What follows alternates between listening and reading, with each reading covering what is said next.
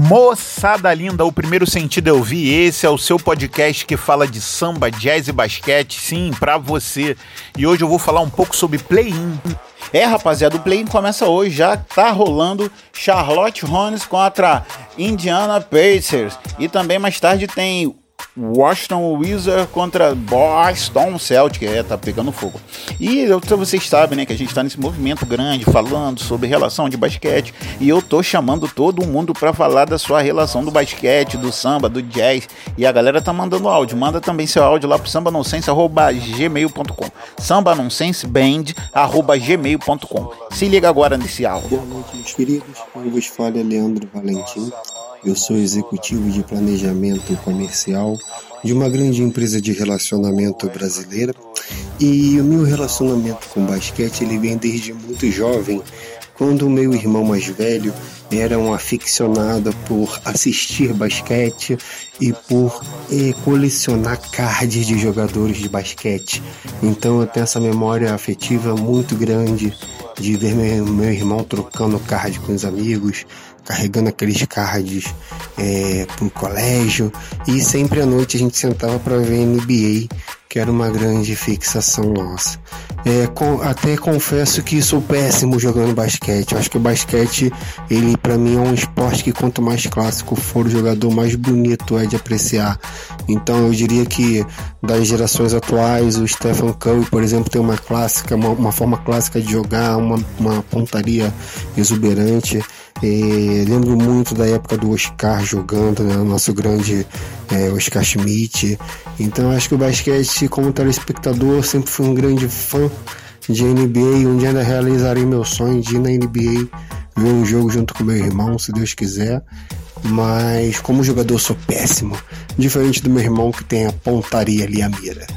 Um grande abraço a todos e basquete é sempre bom.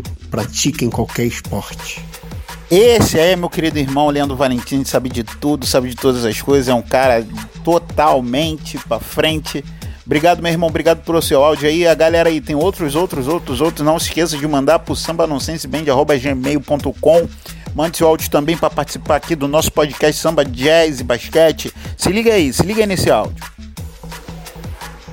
Opa, eu sou Vitor Barros, sou guitarrista, toco no Samba Nonsense já acho que desde do início do projeto praticamente e também tenho feito algumas aparições desde antes da, dessa onda da pandemia, ao ar livre na rua sozinho. É, agora um pouco menos, né?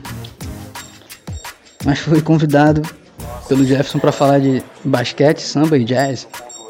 Nossa, eu fico até um pouco intimidado porque é, são assuntos aí que eu sei que tem gente que entende pra caramba e pode falar melhor do que eu.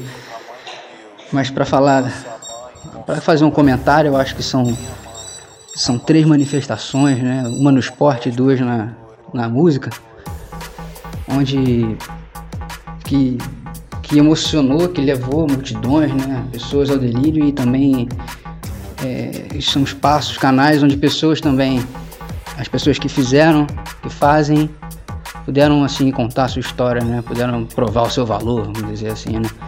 Uma, perto de uma sociedade com uma história tão, tão trágica e, e violenta, né? Aí vem esses caras maravilhosos, as pessoas, mulheres maravilhosas, e fazem e emocionam a gente. Então, basquete eu acho que eu não tive uma relação muito profunda, embora eu ache lindo o esporte, o esporte que eu, quando eu tenho oportunidade de ver eu gosto.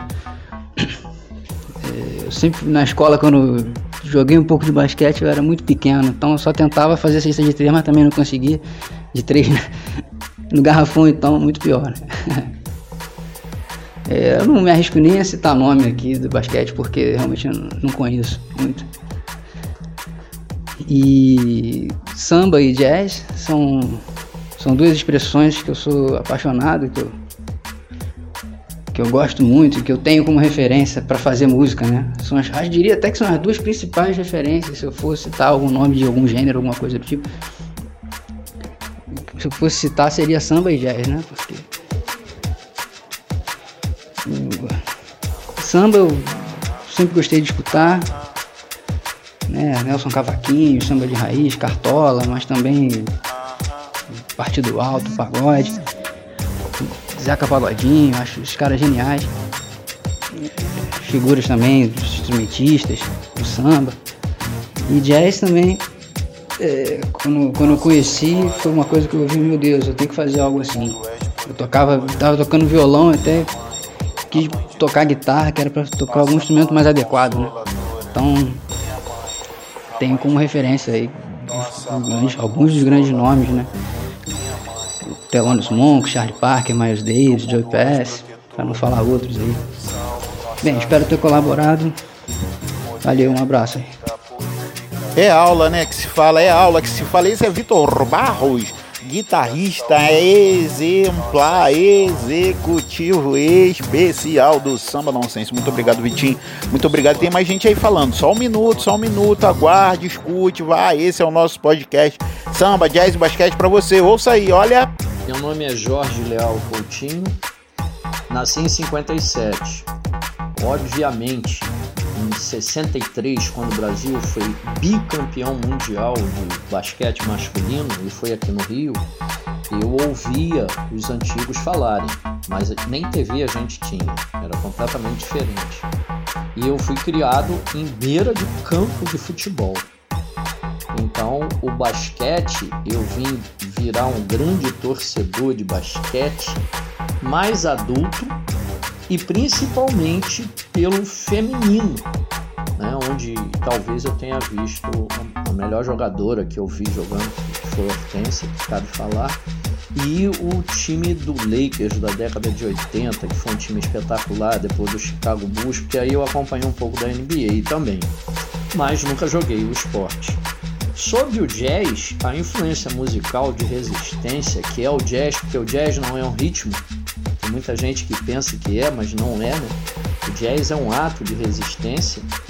É, ele, ele, ele tem uma grande influência em tudo que eu passei na música brasileira, que a música popular brasileira foi a que eu mais escutei, não tem a menor dúvida.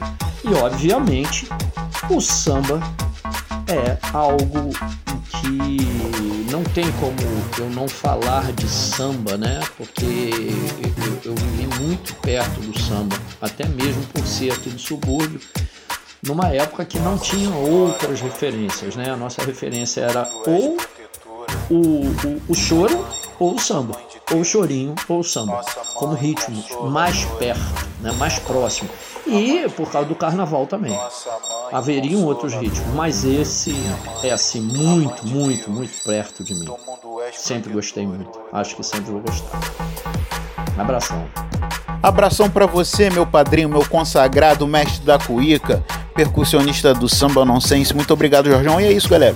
A gente ficou aqui por hoje. Eu tô voltando aqui pro meu subúrbio, tô voltando aqui pra minha penha, com essa amizade, com essas maravilhosidades toda aí, meu irmão Leandro Valentim, Vitor Barros Jorge Leal, falando um pouquinho sobre quais são as suas relações com o basquete, que ele tem de basquete, música, samba e jazz, e esperem um próximo podcast. E é com vocês aí. Vamos playar o play, fui!